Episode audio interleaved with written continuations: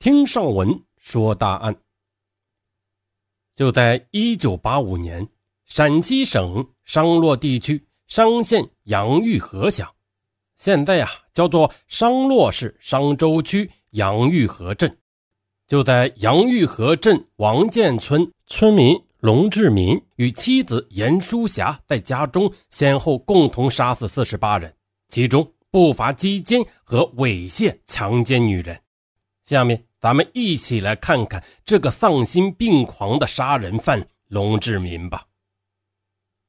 二零一一年三月十六日，陕西商洛市的王建村是村光明媚。五十七岁的张彩娥带着小孙孙坐在自家门前晒着太阳。哎，一晃就这么多年过去了。张彩娥对记者说：“不知道。”杨玉河畔的那些冤魂们是否已经重新投胎做人了？一九八五年五月十六日，陕西省刘湾乡，四十多岁的村民杜长英早早起床了。这一天，他和哥哥杜长年出发去商县县城买猪饲料。买完猪饲料，两人在县城西关的一个劳务市场分开了。不料想。这一分就是阴阳永隔。下午，杜长年回到了家里，可是呢，深夜的时候，杜长英惴惴不安的妻子来找他，说杜长英还没有回家。杜长年安慰弟妹道：“哎，没事长英啊，应该是被熟人拉住，歇人家家去了。”然而呢，到五月二十七日，杜长英仍然没有一点音讯。这天黄昏，杜长年再一次从县城寻觅无果返回，路过商县造纸厂时，突然记得那天弟弟把一张卖麦草的收据装进了怀里，说是顺道去造纸厂把这一点八五元的收据去兑现。于是呢，杜长英就找到造纸厂的出纳员侯一婷，跟他说起了那张收据，说起了弟弟十多天没有回家的情况。听到这里，侯一婷想起了一件奇怪的事情：几天前，一个中年男子拿着一张一点八五元的收据来领钱，收据上写着杜长英的名字。但是呢，领钱的男子并不是杜长英。据那中年男子说，杜长英欠了钱，为了抵债，所以把收据给了他。侯一婷描述那个中年男子很矮。就像是十几岁的孩子一样那般高。杜长年一听，莫非是邻村的龙志民？嗯，对，附近呐也只有他这么矮了。可是弟弟怎么会欠那种穷的响叮当之人的钱呢？五月二十八日，杜长年带着一帮人在公路边上发现了正在闲荡的龙志民，便上前堵住了他的去路，追问弟弟杜长英的下落。就这样问了没几句后，杜长年觉得这龙志民心里有鬼，不由分说的要拉他去公安局。一听到公安局，龙志民便赖在地上不走了，喊着自己不过是收了杜长英的收据来抵债，凭什么要去公安局呢？杜长年是觉得更奇怪了，双方是僵持不下。这时，一个黑脸小伙子走了过来，他低声对杜长年说。哎，大哥，我们也正在找这个人呢。这么巧，来，你们先看住他，我去叫人。这个黑脸小伙是一个侦普队的成员，这支队伍来自上官坊乡。他们搜寻龙志民的原因是他们支书部副书记江三河失踪了。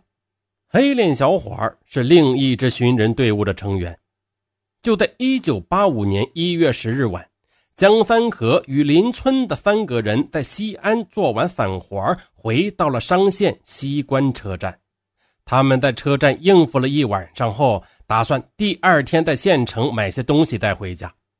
次日中午，四人来到西关车站早车回家。就在这时，一个四十岁左右、很矮的男子向前搭话。他说：“招人干活，一天五块钱，问他们做不做。”虽说价钱挺高的，可是邻村的三人都急着回家，都不想去做。可是呢，江三河来了兴趣，问具体做什么呀？矮个男子说是砌猪圈，活不重。啊，那行，江三河呢便跟着矮个的男人走了。一九八五年一月二十二日，江三河的妹夫王志龙以喝酒的名义将邻村那三人请到江三河家里。三人进门后，看见了江三河的妻子，便问三河去哪儿了。而王志龙厉声的反问他们：“哎，我姐夫跟你们去了西安干活，你们倒是回来了啊？那我姐夫呢？”三人是莫名其妙啊！他反问道：“三河还没有回来？”于是便把在车站的际遇从头到尾的说了一遍。王志龙听后发觉大事不妙，立即给江三河在胜利油田的哥哥江银山写了一封信。见信后，江银山请了假，火速的回家。回到家后，江银山更是多次的向上级续假，假期是一直延续到了六月。在寻找江三河的过程中，江银山多次向相关部门反映，但从未有过回音。他只能自己另想办法。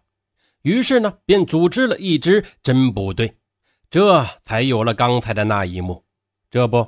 五月二十八日，在这个吵吵嚷嚷的人群里，江家呢看到了要找的人。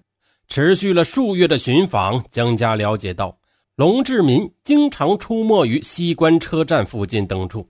春节以后，还不时的从市场上招走一些男女。两支寻人队伍交换情况，感到事情严重了，便把龙志民押住。这才有了刚才的那一幕。两个不相关的人失踪，都与龙志民有关。县公安局决定将其收审。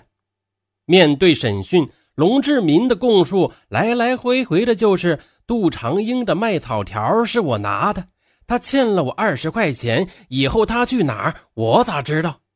姓江的是我叫的，干完活就走了。看了多长时间？起个猪圈嘛，能用多长时间？一个下午就干完了呗。他在我家住了一夜，第二天一早就走了。以后他去哪里了，我咋知道？就这么一个矮小愚笨、光头赤脚的农民，能干出什么事儿呢？民警啊，还甚至为关还是放犹豫过。各个派出所是推来推去，都不愿意受理这个案子。近年关了，谁会给自己找麻烦呢？最后呢？杜长年不得不请了一个已经退休的县某局前副局长来出面解决此事。某刑警队队长王寇成赶来询问了情况后，发现互不相关两人的失踪关键之处都牵扯到了龙志民，这其中是必有问题的。晚上七点多，审讯开始了。龙志民实话实说，交代了自己是哪里人，家在哪儿。还说自己得过县计划生育委员会给予的先进称号，但接下来的审讯陷入了困境。龙志民并不否认与杜长英、江三河有过接触，但是呢，一口咬定两人干完活拿了钱就走了。之后两人去了哪儿，干了什么，他就不知道了。最后决定先把龙关押起来，第二天到龙的家里看看再说。没人想到，结果令人恐惧。